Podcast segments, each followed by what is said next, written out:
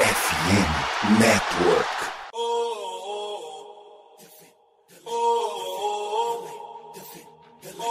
Cleveland, get on your feet and make some noise for your Cleveland Cavaliers!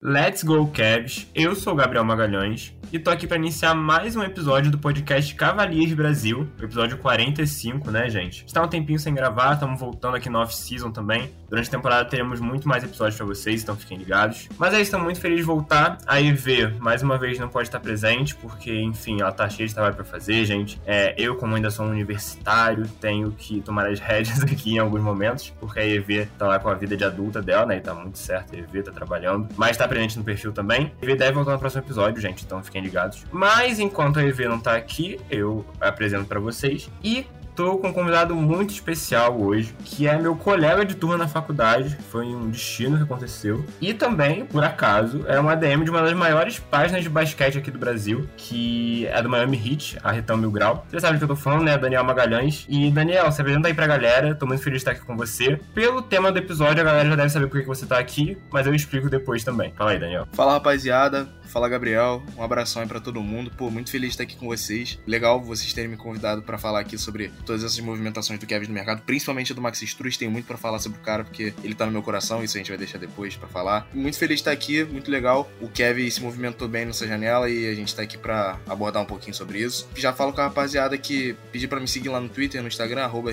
Grau. No Twitter tem um underline, né, de no meio entre mil e grau, é Ritão Mil underline grau. No Instagram é tudo junto. Me segue lá. E segue também o podcast, segue aqui também o perfil do Kevin Brasil, você já deve seguir, mas sempre bom deixar claro porque o trabalho dos caras é fenomenal.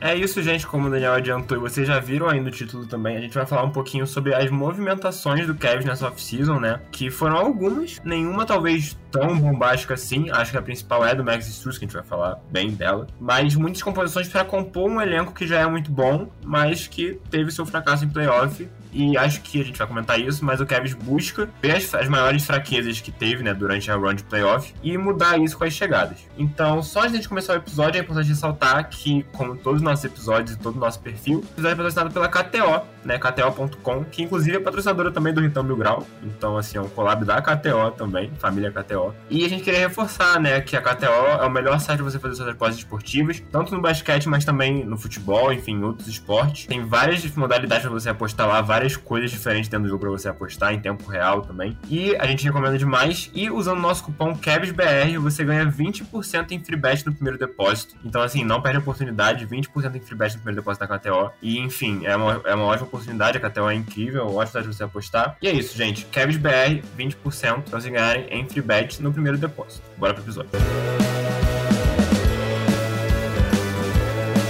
Gente vai falar um pouquinho, né, como eu falei, sobre as contratações do Kevs. E no total, assim, na off-season, sem contar o Emon Bates, que a gente vai falar mais pra frente em outro episódio, mas que veio via draft, né? A gente tem quatro jogadores que assinaram com o Kevs, né? Vou falar primeiro quais foram os quatro e como que eles chegaram. O primeiro, obviamente, como vocês sabem, é o Max Struz, que a gente tava aqui comentando. O Struz é um cara que veio do Miami Heat e foi por meio de signing trade, né? O Kevs não tinha como fechar com ele só pelo, pela free agency, tinha que mandar jogador também porque não tinha espaço no cap só pra assinar com ele pelo valor que as equipes tinham acordado. O Struz fechou por 4 anos, no valor de 63 milhões de dólares. É um pouquinho alto, talvez a gente vai comentar sobre isso também. Eu não acho. Eu acho que é um preço que você tem que pagar para um arremessador, mas pra muita gente foi um pouco overpaid. Vai falar um pouquinho sobre isso. Mas é a principal contratação do Cavs, né? E o que foi embora, né, nessa trade do lado do Cavs foi o Chad Osman e foi o Lamar Stevens, que eram dois jogadores de rotação do Cavs, né? Assim, que dá pra dizer assim, eu considero importantes em algum momento, né? A gente sabe que eles não eram tão assim importantes. Eles, é, principalmente o Chad era muito é, inconstante, né? O Lamar jogava menos até. É, o Chad tinha mais minutos, mas era mais inconstante. Mas enfim, os dois fizeram parte dessa reconstrução do Cavs. A gente pode falar um pouquinho deles no final do episódio também. Mas é, é legal ressaltar é, o agradecimento. A gente fez post, né? Quando eles foram trocados. Jogadores que a gente é muito grato, mas que eu acho que faz sentido saírem pra chegada de um cara como o Struz. Então, o primeiro cara que a gente vai falar vai ser sobre o Struz. Também chegou o George Niang, que é um ala pivô ali que jogou muito tempo em Utah e em Filadélfia e que assinou um contrato de 3 anos por 26 milhões de dólares, dali na casa dos 8, 8 e pouquinho milhões de dólares por ano. E enfim, traz arremesso, a gente vai falar um pouquinho sobre ele depois. E as duas contratações mais como é que eu posso dizer? Acho que menos midiáticas também. Como eu falei, né? Nenhuma contratação daquele nome absurdo, como foi, por exemplo, a chegada do Norman Mitchell, que também não faz muito sentido o fazer duas off-seasons seguidas com uma movimentação daquela. Mas, primeiramente, o armador Ty Jerome, que jogou pela última temporada no Golden State Warriors e assinou pelo contrato mínimo com o Cavs, um aninho. Quer dizer, ele assinou até por dois aninhos, na verdade. Achei que tinha sido só por um. Dois anos, 4,6 milhões de dólares, mas é pelo valor do salário mínimo. E o Damian Jones, que é um pivô que jogou a última temporada pelo Utah Jazz, que ele sim assinou pelo contrato mínimo. A gente vai falar um pouco sobre eles mais à frente, mas vamos começar, Daniel. Vamos começar com os Struz, porque acho que é a maior contratação, né? É a contratação que nos valores é a que mais impacta. É a contratação que eu acho que em quadra vai mais impactar também. Porque se tem um cara que chega com potencial para ser titular nesse time, que eu acho que na minha cabeça vai ser titular desde o início, vai ser o Struz. Ele é um cara que tem muita experiência em playoff, né? Aí você me corrija, Daniel, se eu estiver errado. Mas, apesar de ele não, ser, não ter sido titular do, do Hit durante vários momentos de temporada regular e tal, revezar com outros jogadores, nos playoffs, curiosamente, nas últimas duas temporadas, ele foi titular em todos os jogos do Hit, né? Eu fiz essa pesquisa e achei isso muito curioso. Na temporada 21-22, que vocês perderam na final de conferência pro, Heat, pro, pro Boston, ele foi titular nos 18 jogos é, que vocês fizeram em playoff. E na temporada passada, na temporada de final do Heat, temporada histórica do Miami, foi titular nos 23 jogos de playoff. Então, assim, o Struz sozinho tem mais experiência de playoff do que o time inteiro do Cavs praticamente. Se você tirar o Donovan Mitchell, se você tirar o Rubio, talvez, que agora o Rubio até foi afastado. Mas assim, acabou, né? Se você pegar os principais jogadores do Cavs, o Struz tem mais experiência que todos somados ali. E é um cara que traz a principal questão, né? Que é o arremesso, que é uma coisa que o Cavs precisa, a gente sabe, há muito tempo. O Cavs sofreu muito com isso na temporada passada. E eu queria que, Daniel, você desenvolvesse essa questão de como o Struz pode contribuir na questão do arremesso, principalmente, né?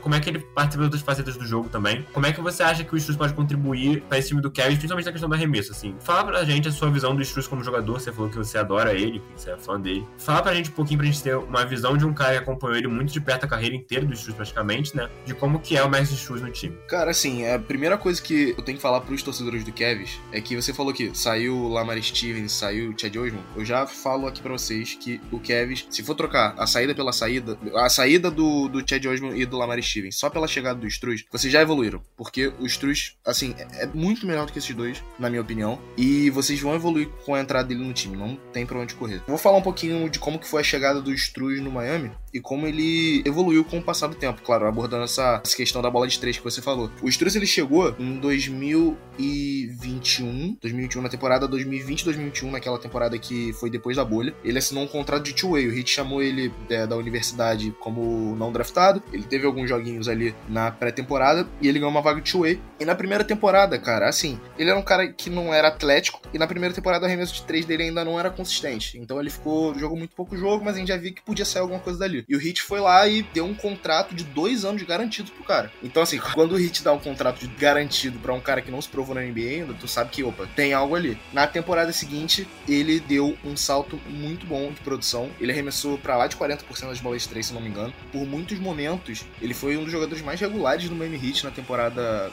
do ano passado, do temporada retrasada, né? A temporada que a gente foi pra, pra final do leste, mas perdeu pra Boston. E ele tava se destacando e coincidiu nessa temporada do Duncan Robinson ter aquele estagnar, né? De, de produção e não tava jogando bem. E eu posso cravar aqui pra você que o que salvou aquela temporada do Miami Heat, uma grande razão de, daquela temporada do Miami Heat ser bem sucedida, ter chegado na final do leste só por uma bola não ter ido pra final, foi a entrada do Maxi Struz na equipe titular. Não lembro se foi na, no meio da temporada ou chegando pro final da temporada regular. O Duncan Robinson ele deu espaço pro Struz entrar de titular. O, muita gente até reclamou que o Tyler Hero não, não entrou de titular, porque o Tyler Hero era naturalmente um jogador melhor, só que salvou muito porque o Struz ele entregava muito mais na defesa do que o Duncan Robinson. O Struz ele não é um, um exímio defensor, mas ele é um defensor razoável e ele manteve o aproveitamento da bola de três que não estava vindo com o Duncan, entendeu? Apesar de algumas diferenças, às vezes ele tem um pouquinho de dificuldade em arremessar se movimentando, sabe? Saindo da, da screen, correndo a quadra e pegando, tipo o Duncan Robinson, o Stephen Curry da vida. Mas quando ele tá paradinho, ele é muito letal.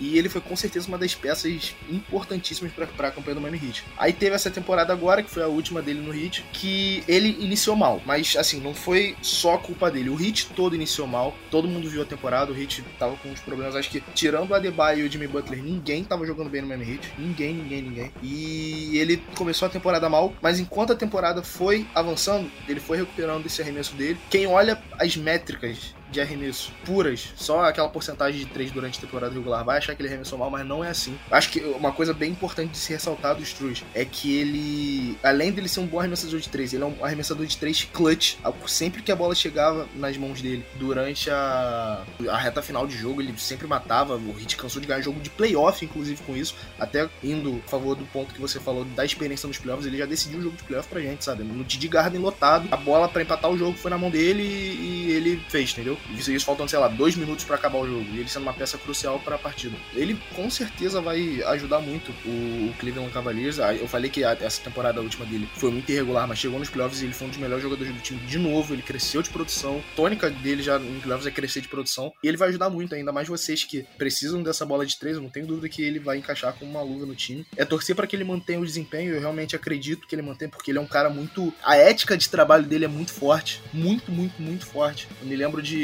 um discurso motivacional que ele deu na D-League do Miami Heat, quando ele jogou. Na D-League não, desculpa. Na Summer League do Miami Heat. Ele jogou ano retrasado na Summer League do Miami Heat. O discurso motivacional que ele deu pros caras, assim, mostrando a ética de trabalho dele pura, pura, pura. É um cara que trabalha muito, entrega não vai faltar. Gosto muito dele e vocês com certeza tem um cara bom ali pra alternar na, na posição 2 de shooting guard até a 13 ali de Malford, que ele também joga. E ele vai dar conta do recado, tenho certeza disso. Então, esse jeito que você finaliza é bom porque dá pra puxar próximo gancho de que é, tipo assim, você falou, né? Que o Chus é um cara que, paradinho no corner, ele, é muito letal. E assim, acho que é isso realmente o que a gente precisa no sentido de que, tipo assim, a gente já sabe que no time titular, né? A, a base tem quatro jogadores, com Garland, Mitchell, Mobley e Allen. O Kevin vai pra essa temporada mais uma vez tentando Mobley e Allen. E assim, isso te traz um ponto positivo, né? De você ter uma, a melhor defesa da liga, né? Em muitos momentos. Em números foi a melhor defesa da liga da temporada passada. Porque você tem dois bigs que conseguem, além de fazer o que eles já fazem, eles conseguem ajudar guards que não são tão bem defendendo, né? Mas compensar praticamente aquilo ali em quadro. Só que você tem aquela perda no ataque, a gente sabe disso, né? O Mobley é um cara que, apesar de, acho que tem potencial para isso, mas ainda não consegue arremessar para três consistentemente, né? Então, assim, ele mata uma bola de três a cada quatro jogos, é, não é suficiente isso. E o Allen é um cara que não arremessa né? E tem zero arremesso de longe. E aí tinha, teve essa questão de que na temporada regular ela foi um pouquinho exposta, mas não tanto, né? Obviamente, porque é diferente da temporada regular de playoff. Mas de que a gente não tinha um terceiro cara ali pra, pra matar a bola, né? Você tem o Garland e o Mitchell, que são exímios arremessadores, que queriam arremesso, parado, enfim, são bons arremessadores de qualquer lugar. Mas você não tinha uma terceira opção. Você tinha o Okoro, que é um cara que começou muito mal a temporada, mas no meio ali, em janeiro, começou a jogar bem. É, teve uma ótima sequência até o All-Star. E depois o, o All-Star manteve teve, assim, é, indo bem. Não indo super bem no arremesso, mas indo bem melhor do que estava indo. Só que chegaram os playoffs, né? A gente sabe disso, a gente falou isso no último episódio aqui que a gente gravou com o Atila, que foi exposto, né? Tem fotos disso, né? De momentos em que o Knicks praticamente larga todo mundo e vai marcar Mitchell e Garland, e aí tá o Okoro livre no corner, e aí ou o Mitchell não passa a bola, ou o Mitchell passa e o Okoro não arremessa, não mata a bola de três, né? O Okoro foi o cara que mais jogou nessa posição. Tem o Levant também, só que o Levant é um cara que é outra função, vem do banco, é um pouco consistente também na bola de três, não é um especialista, nem um pouco. É, e acho que o Levant é importante vindo do banco, né? Então, tipo, apesar dele ter sido titular em, em vários jogos da série de playoff contra o Knicks, né? Acho que, se não me engano, dos cinco jogos ele foi titular em três, eu acho que o Levant não é o cara pra ser titular desse time, na minha opinião, pelo menos. E aí, Daniel, eu queria saber de você, se você acha que, pensando no encaixe mesmo, assim, fazendo um exercício de encaixe, você conhecendo a forma que o Stu joga, você acha que faz sentido um quinteto do Kevin até pra fechar o jogo também? Porque, tudo bem, iniciar é importante, mas o que mais importa é o time que vai fechar jogo em playoff, né? Então eu queria saber se pra você faz sentido um time que feche com Garland, Mitchell Shoes, Mobley e Allen. Tipo assim, você acha que esse encaixe faz sentido? Você acha que o Shoes, eu sei que ele não é um exímio defensor, mas você acha que tem um cara ali que não é porque a gente sabe que o Garland e o Mitchell, apesar de serem muito esforçados, não, não tem a defesa como principal valência. Queria saber de você se você acha que o fato do Stu estar ali compromete demais a defesa ou se você acha que faz sentido esse quinteto com o Garland e o Mitchell criando bolas para o Stu arremessar livre. Pra... Eu vou responder a sua pergunta, já adianto que faz sentido, e eu vou responder a sua pergunta dando o exemplo da série contra o Knicks dos dois times. O Heat também enfrentou o Knicks nos playoffs, assim como o Cavs, e eu vou dar um exemplo das séries, tá? Primeiro, como que o Knicks se defendia nas duas séries? O Knicks ele tem um sistema de defesa que ele bota um jogador a mais do lado da bola e deixa o outro lado um pouquinho exposto. E isso eu acho que contra o Cavs, por exemplo, que tem três non-shooters no play, nos playoffs, três jogadores que não arremessam, até arremessam, né? Mas não é a valência principal, como o Okoro, o Mobley e o Allen, isso prejudicou muito vocês. Contra o Heat, muito do sucesso do Heat, assim, o Heat teve a, a, a pior série ofensiva foi contra o Knicks, né? O Heat pontou pouco contra o Knicks, muito pela defesa deles. Mas os momentos de sucesso que passaram nessa série do Heat contra o Knicks foi muito porque o Heat tinha arremessadores capazes de, capazes de você quebrar esse tipo de defesa do Knicks e muito disso se deve por causa do Struz. O Struz teve, se eu não me engano, as melhores médias dele foi, foram na série contra o, o, o, Knicks, justamente por isso. Ele pegou muita bola livre, arremessou muita bola livre importante, inclusive bola em final de jogo pensando nessa ótica do Kevs, que vocês precisam de mais um, um, arremessador no elenco, faz todo sentido, todo sentido mesmo. E até trazendo para esse lado da defesa que você falou, ah, o Struz vai jogar na 3, ele pode ser um pouquinho abaixo da altura, né, média da, da posição 3 e tal, não defende tão bem e tal. Mas, cara, se vocês pegarem para ver, por exemplo, a série entre Heat e Celtics, o Struz foi quem defendeu o Jalen Brown. E defendeu bem, e defendeu bem. O Jalen Brown ele teve pouco sucesso na série quando marcado pelo Struz. Porque o Struz, apesar dele ser um cara com uma altura de shooting guard, essas coisas, ele tem um porte físico muito forte, ele é robusto, ele é um cara forte. Ele é um cara forte. Então ele aguenta muito contato. Até por isso ele entrou no quinteto titular no lugar do Duncan Robinson, quando eu falei atrás, porque ele defende razoavelmente bem. Ele não é um defensor negativo, sabe? Ele é um defensor inteligente, ele é um cara que sofre muita falta de ataque. Charge, vocês que tinham o Kevin Love no time, que é um rei dessas faltas, vocês vão ter o Struz agora que também é, vai nessa escola. Ele, ele tem muita falta cavada, ele é muito inteligente defendendo, ele sabe ocupar os espaços, tanto fora da bola quanto na bola. Ele não é um defensor que vai, você vai botar ele no melhor jogador do time adversário, ele vai defender. Não é esse cara. Mas é um cara que, se você precisar que ele quebre galho, ele vai quebrar, ele não vai te,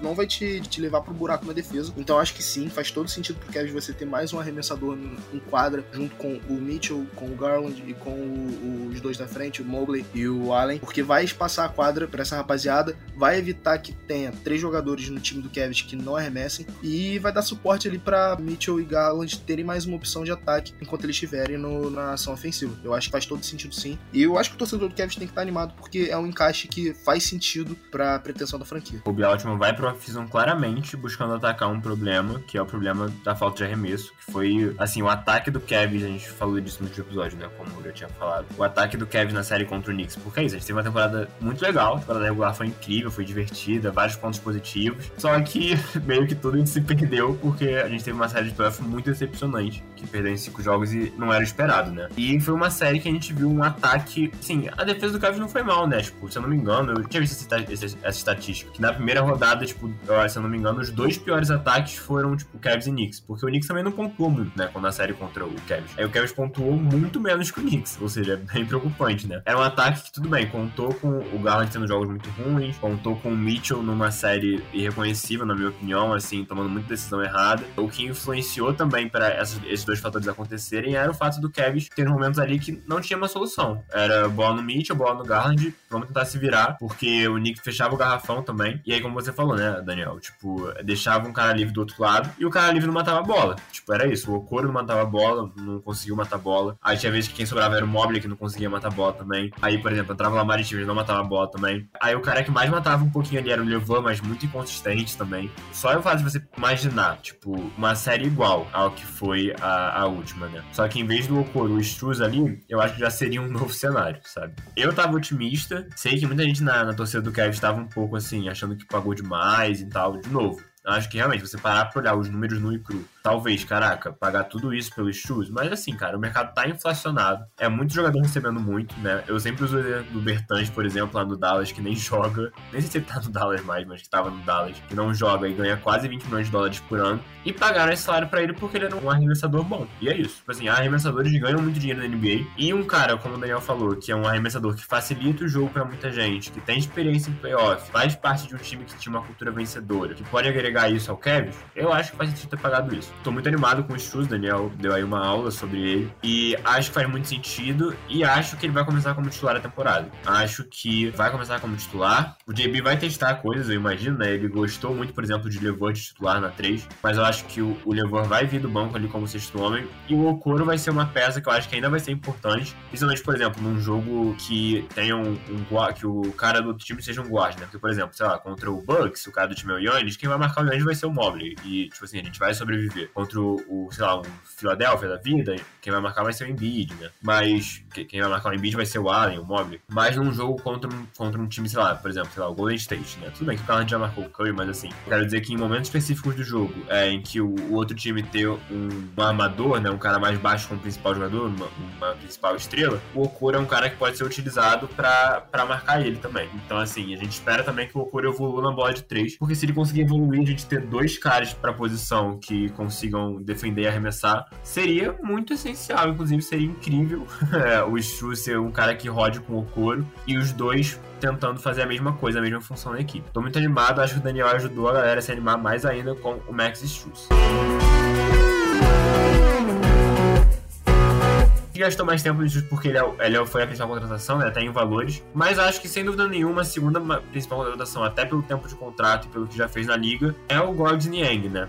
O Niang que tem uma carreira já um pouquinho até longa na NBA, né? Não é tão longa assim, mas a, a temporada de estreia dele foi na 16-17, tá aí até hoje. São sete temporadas, né? E é um cara que é outro exemplo de jogador que não vem para ser titular nesse caso, igual os outros dois, mas é um cara que eu acho que de cara tá na rotação, né? Porque o Daniel citou o Kevin Love, que é um cara que muita gente ficou falando depois, nossa, como é que o Kevin dispensou o Kevin Love e tal, porque ele, sabe, foi super bem no hit, foi importante em vários momentos, o Daniel até pode falar disso um pouquinho depois, mas acho que para quem tava vendo os jogos do Kevin, quem tava acompanhando a temporada, todo mundo concordou na época que fazia sentido. A gente ficou muito triste porque o Kevin Love é um, é um ídolo histórico da franquia, que vai ter camisa aposentada, mas que naquele momento parecia que não não, tava rolando, assim. Era um cara que não conseguia contribuir nenhum dos lados da quadra. Na defesa, ele era negativo, realmente. E no ataque, não conseguia contribuir com nada. Então, naquele momento ali específico, tudo bem que o Cavs talvez tenha sido apressado em desistir, entre aspas, do Kevin Love por conta de, sei lá, três meses muito ruins. Mas acho que naquela época ninguém achou tão ruim assim. É que depois, quando ele foi pro Heat e jogou muito bem num time que foi pra final da NBA, a gente ficou meio em choque. Até porque a gente também sentiu falta de ter é, bigs que pudessem rodar com o Mobley e com o Allen e que arremessassem, né? A gente sabe, na hora de fechar jogo, tudo bem, eles não vão estar em quadra, porque a gente vai precisar de Mobley e de Allen. Muito provavelmente, né? Se tiver um cara que consiga jogar muito bem, a gente pode até talvez pensar em tirar o Allen e deixar só o Mobley ou o contrário. Mas enfim, pensando teoricamente, a gente vai precisar de tanto de Mobley quanto de Allen em. Só que na hora ali na rotação do jogo, você precisa de alguém que entre para arremessar também, né? Porque, como eu falei, o Mobley e o Allen ainda não conseguem arremessar de jeito nenhum. E teoricamente a gente tinha isso com Kevin Love, e teoricamente a gente tinha isso com o Jim Wade, que era um cara que eu confiava bastante, assim, é, é um jogador não draftado do Cavs, que tinha tido uma ótima temporada, é aquela temporada mágica do Cavs, né? A 21-22, que é, o Jim Wade apareceu muito bem em vários momentos, e ele teve, antes da lesão dele no, no ombro, né? Ele teve uma, lesão, uma temporada muito boa até essa lesão, né? Os primeiros dois meses de temporada de Wade são muito bons. E o Cavs aposta nele como um cara que vai entrar, vai ser parte da rotação e vai matar a bola de três. O negócio é que não deu certo. Depois da lesão, ele nunca mais jogou bem. Ele jogou, se eu não me engano, tipo, cinco minutos da série contra o Knicks e nunca mais entrou em quadro. E não tinha com quem rodar. O Cavs não tinha um big que chutasse. O Niang, ele nem é tão big assim de altura, mas ele é um cara que, na carreira inteira, é um backup 4 ali, né? Ele é o backup da posição 4 e que também tem muita experiência em playoff, né? Porque ele fez parte do Utah Jazz do Donovan Mitchell, né? Jogou junto com o Donovan Mitchell no Utah, né? Ele, ele jogou em Utah nas temporadas de 2017 até 2021 e foi a playoff em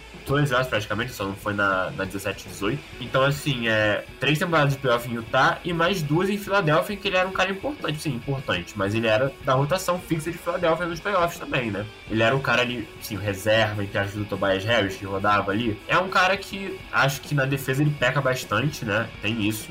A gente espera que Mobley e Allen possam cobrir isso para ele. Mas que, de novo, é outro cara que arremessa a bola de 3. Tem um aproveitamento legal. Eu separei aqui as estatísticas da carreira dele, né? Ele tem médias de entre 41% e 47% na bola de 3 nas últimas 5 temporadas. Então, assim, sendo que nas últimas duas ele arremessa 5 bolas de 3 por jogo. Daniel, acho que você concorda que para um cara que vem do banco esse é um volume legal, né? Acho que o, o Niang é um cara que, de novo, mais, tem experiência em playoff e que pode contribuir nessa rotação de bigs, assim, né? Um cara que arremesse Tudo bem, tem a defesa, mas acho que faz sentido a contratação também, no dado de três anos. O que você acha, Daniel? Cara, faz sentido. Acho que a primeira coisa que a gente tem que pensar na contratação do Niang é o encaixe com a equipe e o encaixe é muito bom, porque vocês estavam buscando exatamente chute e o que o Niang tem a oferecer é exatamente isso, chute. O ponto que você tocou da experiência nos playoffs também é, é importante de ressaltar, porque mostra até uma, uma, uma busca do Kevs nisso no mercado, né? Eles foi atrás de dois jogadores que estão habituados a jogar em playoffs até para contrapor o elenco jovem que tem, que isso dá uma boa evolução para esses jogadores estarem ao lado de jogadores mais, mais experientes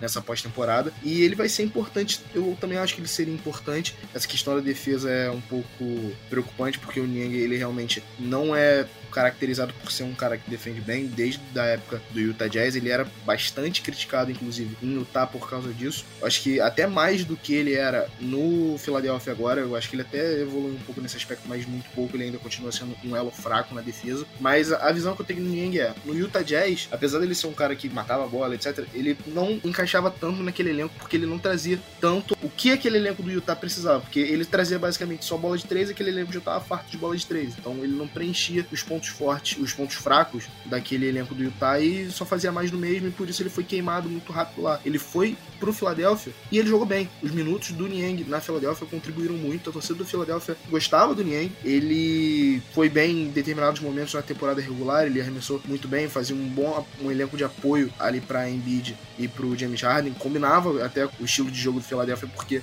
eles precisavam também de jogadores que passassem a quadra. Ah, igual o Kevs, né? Eles também precisavam de jogadores que passavam a quadra e o Niang cumpria essa função. Então, assim, bola de três, se for o que o Kevin está esperando do Niang, ah, quero contratei o Niang por causa da bola de três. É isso que tá esperando do cara? Então você vai ter um cara consistente na bola de três, sempre foi. Agora, só não pode botar uma responsabilidade acima do, do, do que ele pode entregar no cara. Né? Bota o Niang pensando que ah, ele pode preencher uma lacuna de defender minimamente decente em minutos de playoffs contra times que ataquem ele. Se você for pensar desse jeito, não vai dar certo. Ele tem que ser um cara que vai preencher uma função pontual no seu elenco. E acho que se ele vier para isso, ele vai ser um elenco muito bem, um, um, reforço muito bem pensado por parte do Kevin, porque ele consegue entregar essa bola de três tranquilo. É, assim, acho que é isso, né? Equilibra tudo. Eu acho que o Ninguém é um cara que vem pra jogar na rotação. E que é isso, a gente a gente pode pensar que um time talvez com Garland, Mitchell, Shoes e Niang ficaria um pouco defasado na defesa, né? Só que aí você pode vir com o Okoro nesse momento do jogo e tentar deixar o Niang mais escondido na defesa, enfim. Acho que isso tudo é justo e isso passa muito por comissão técnica também, que acho que é a temporada da prova do JB Bickerstaff da sua comissão pra gente ver, tudo bem.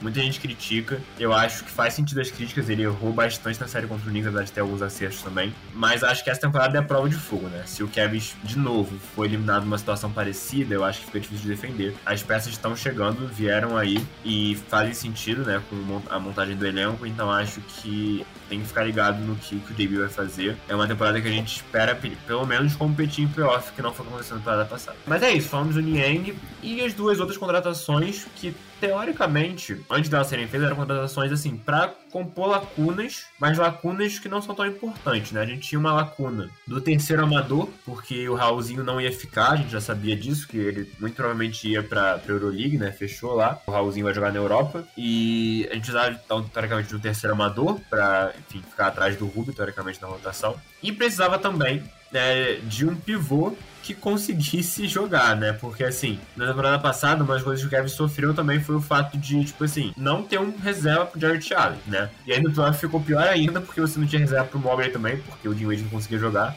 Então não tinha reserva pra ninguém, basicamente. O Robin Lopes, que era nosso pivô reserva, a gente adorava, assim, pelo meme e tal, pelo gancho dele, tava falando com o Daniel antes, antes da gente gravar. Mas, assim, na prática, a gente sabia que ele era injogável em playoff, né? Mobilidade zero, assim, que não conseguia defender, enfim várias coisas que, que deixavam claro que ele não era jogado. Então, assim, o Kevin tinha essas duas lacunas e trouxe dois jogadores que são de rotação de alguns times, né? Tipo assim, não é aquela rotação fixa em playoff, mas que são caras que entram na temporada regular e fazem o papel dele. Que foi o Ty Jerome, que é um armador que estava no Golden State Warriors na temporada passada, né? Que jogou bem, teve uma sequência boa em Golden State. E o Damon Jones, que é um pivô que tem uma carreira longa na NBA, jogou em vários times, jogou naquele Golden State do Kevin Durant, que foi campeão contra o nosso Cavs. Mas depois circulou em alguns times jogou a última temporada em Utah. Falando primeiro do Damian Jones, né? Eu acho que ele é um cara que, assim, é, eu tava falando com o Daniel antes da gravação, que é, é um cara que pode ser útil, né? Tipo, ele não vai fazer nada muito espetacular, mas ele vai tentar defender, né? Vai tentar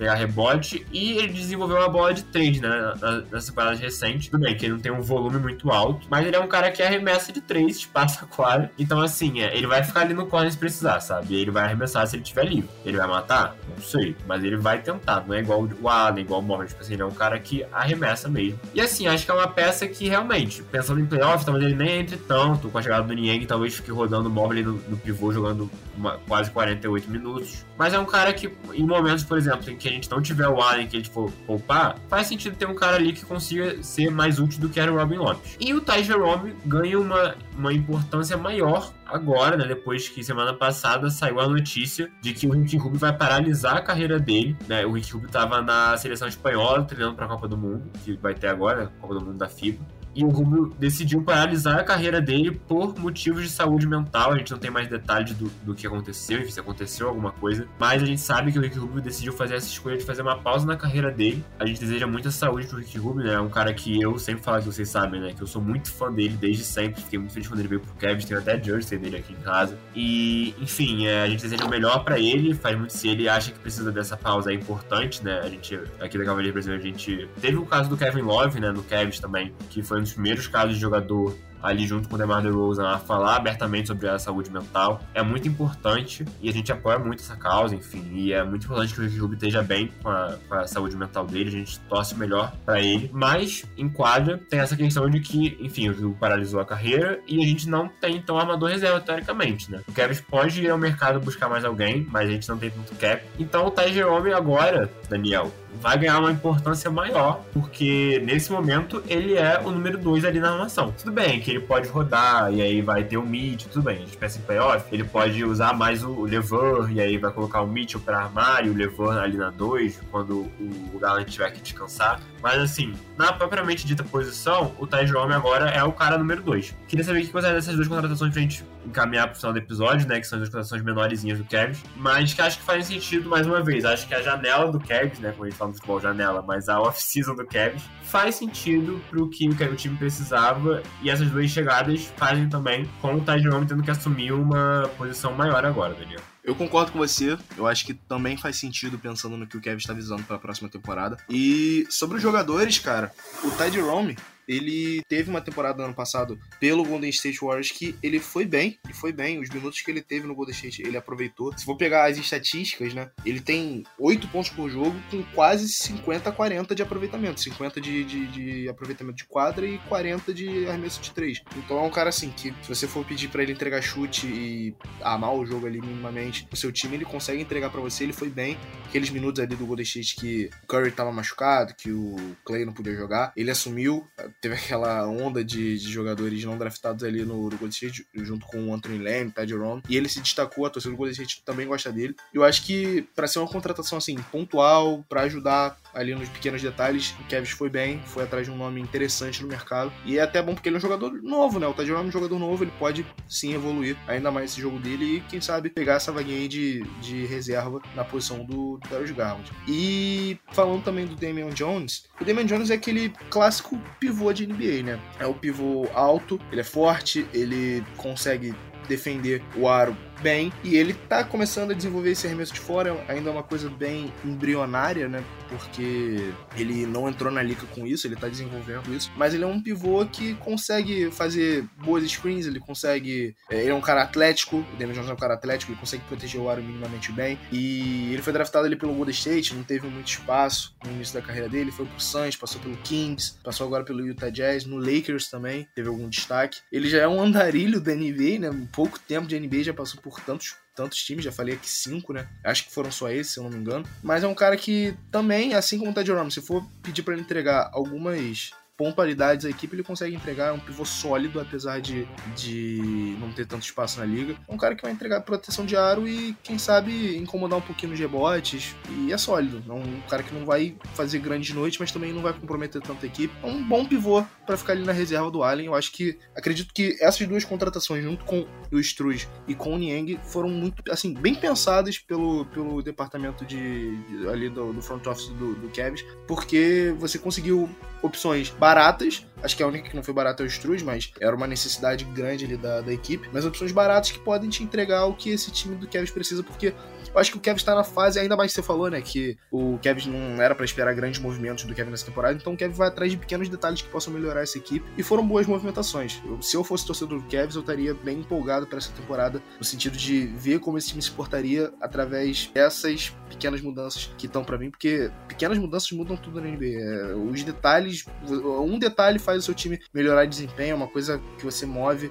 ali na, no jogo de xadrez e faz é, o time ter outra cara. Então, acredito que sim, o Kevs foi bem nesse mercado e eles podem trazer sim algumas mudanças nesse time do Kevs e melhorar essa equipe. É isso, né? Eu acho que, de novo, no geral, a gente foi atrás de necessidades que a gente tinha que suprir, principalmente o arremesso, que era mais óbvia, mais clara que qualquer pessoa que visse o jogo do Kevin sabia que ele precisava de arremessadores, então a gente supriu isso. Assim, acho que pra gente ver se foi suficiente contratação, a gente só vai conseguir ver isso em jogo e provavelmente só em playoff, porque, de novo, a gente falou disso nos episódios também, que foi uma temporada tão legal, mas como teve um fracasso em playoff, a gente vai ter uma temporada regular inteira que, pô, o Kevin pode ser líder do leste, que vai estar todo mundo em dúvida de como vai ser em playoff, então assim, é, tem que aguardar abril do ano que vem para saber se valeu a pena a opção do Kevs ou não. É, acho que é isso que você falou, de grande movimentação, não dá para esperar muita coisa. O que muita gente esperava, talvez, era uma mudança de direção em relação a tentar trocar o Jarrett Allen e assumir o Mobley como pivô, mas eu achava isso uma coisa que, tudo bem, Kobe Altman é conhecido por ser um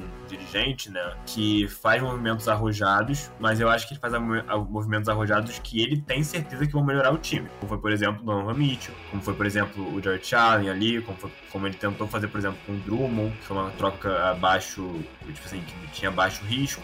Quando ele assinou com o Laurie Markkinen, que foi uma troca que muita gente achou meio duvidosa, mas que ele provou que, foi, que fez muito sentido pro Kevin. Então, assim, ele gosta de fazer movimentos que tem certeza para ele, né, pra, pra coisa pessoal dele, de que o Kevin vai melhorar. Não acho que ele ainda veja uma, um time sem Jarrett Allen como uma melhora para esse Kevin. Acho que é uma coisa que pode acontecer se a gente, de novo, tiver mais uma temporada de insucesso em playoff, porque dois bigs não chutam. E aí, se você tiver que escolher entre Mobley e Allen, acho que todo mundo escolheria o Mobley e acho que o próprio Kobe Altman faria isso também. Mas acho que faz sentido apostar em mais uma temporada nesse, nesses dois, nessa dupla aqui. De novo, é por causa deles que o Kevin tem a melhor defesa da NBA. Não é fácil abrir mão disso.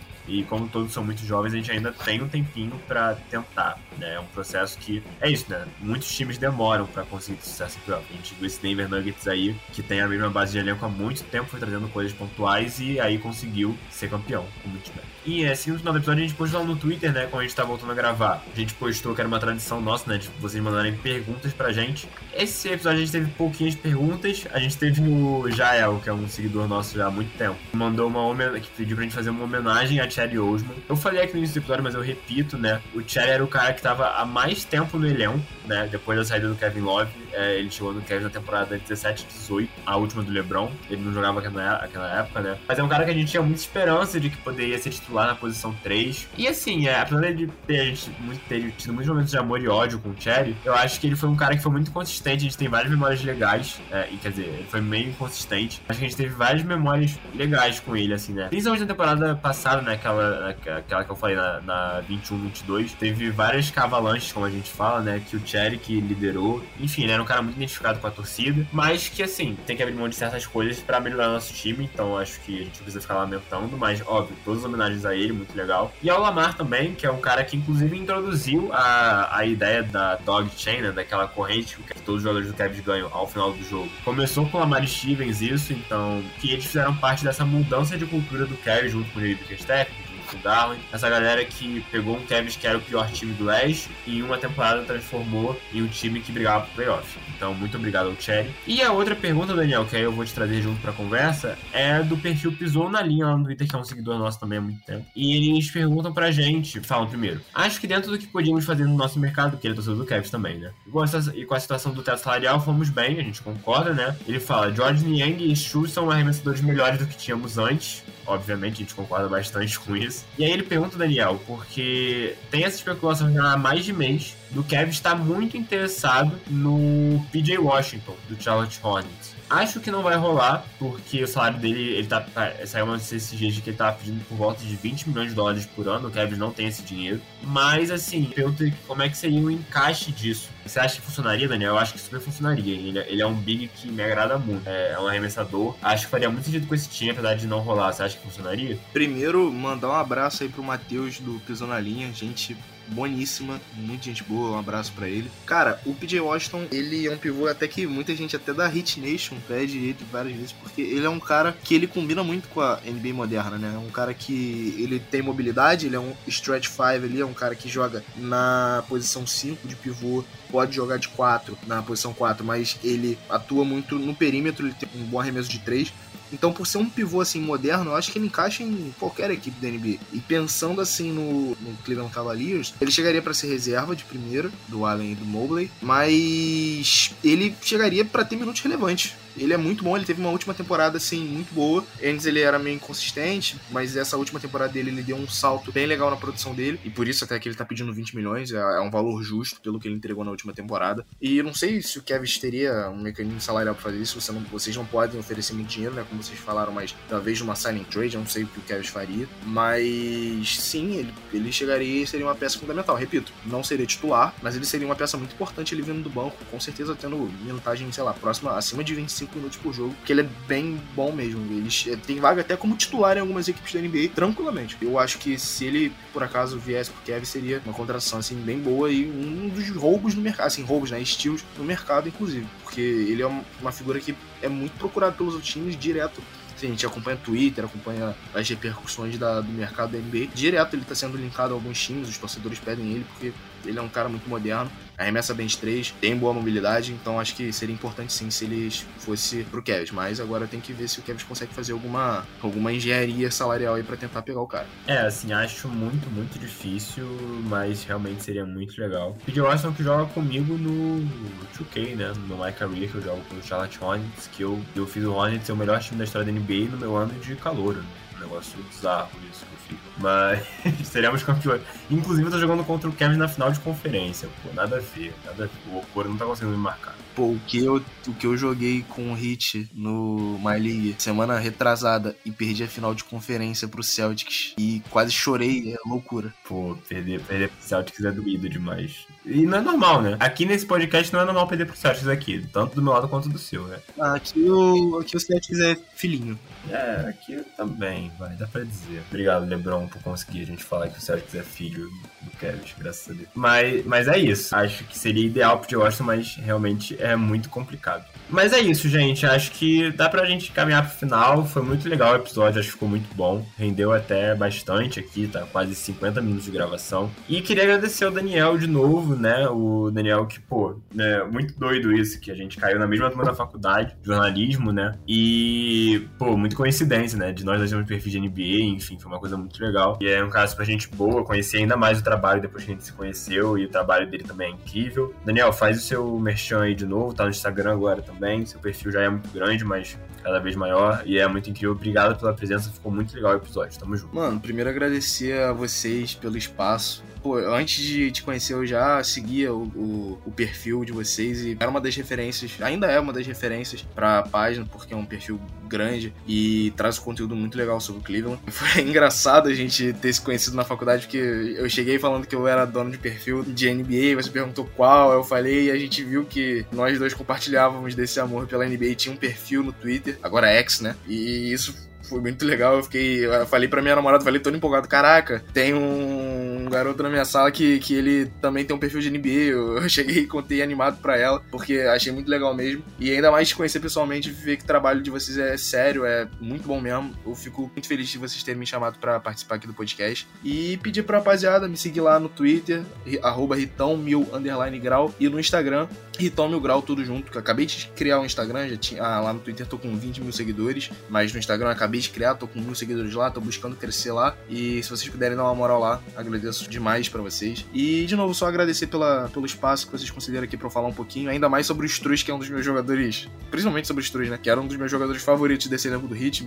Eu gosto muito dele de verdade. E acredito que vocês vão ser muito felizes nessa temporada com ele. Não só com ele, mas com os reforços que vocês trouxeram. Tô torcendo pro Kevin nessa temporada e vai dar bom para vocês. A menos que seja contra o Hit uma final de conferência, eu vou torcer pro Hit. Mas tirando isso, eu torço pra vocês. Pode ficar tranquilo. Não, era isso que eu ia falar. Tomara que tenhamos esse confronto, né? Que aí você volta aqui, a gente faz até pós-jogos juntos no podcast, uma final de conferência seria incrível com Cavs e Heat. E é isso, obrigado de novo, Daniel. E agradecer a vocês que estão ouvindo a gente até aqui, aqui até agora, né? E reforçar o nosso trabalho também. Sigam a Cavaliers Brasil no Twitter e no Instagram. No Twitter é Cavaliers Brasil mesmo, e no Instagram, underline Cavaliers Brasil. A temporada tá voltando, a gente vai voltar com mais conteúdo ainda. E é isso, não esquece de avaliar também nosso podcast aí na sua, no seu agregador favorito. No Spotify, por exemplo, tem as estrelinhas aqui em cima, você aperta e dá as 5 estrelinhas se você curte o nosso trabalho. E isso ajuda a recomendar o nosso podcast para outras pessoas também. Enfim, compartilhe o episódio com a galera. E é isso, gente. Muito obrigado de novo e let them know.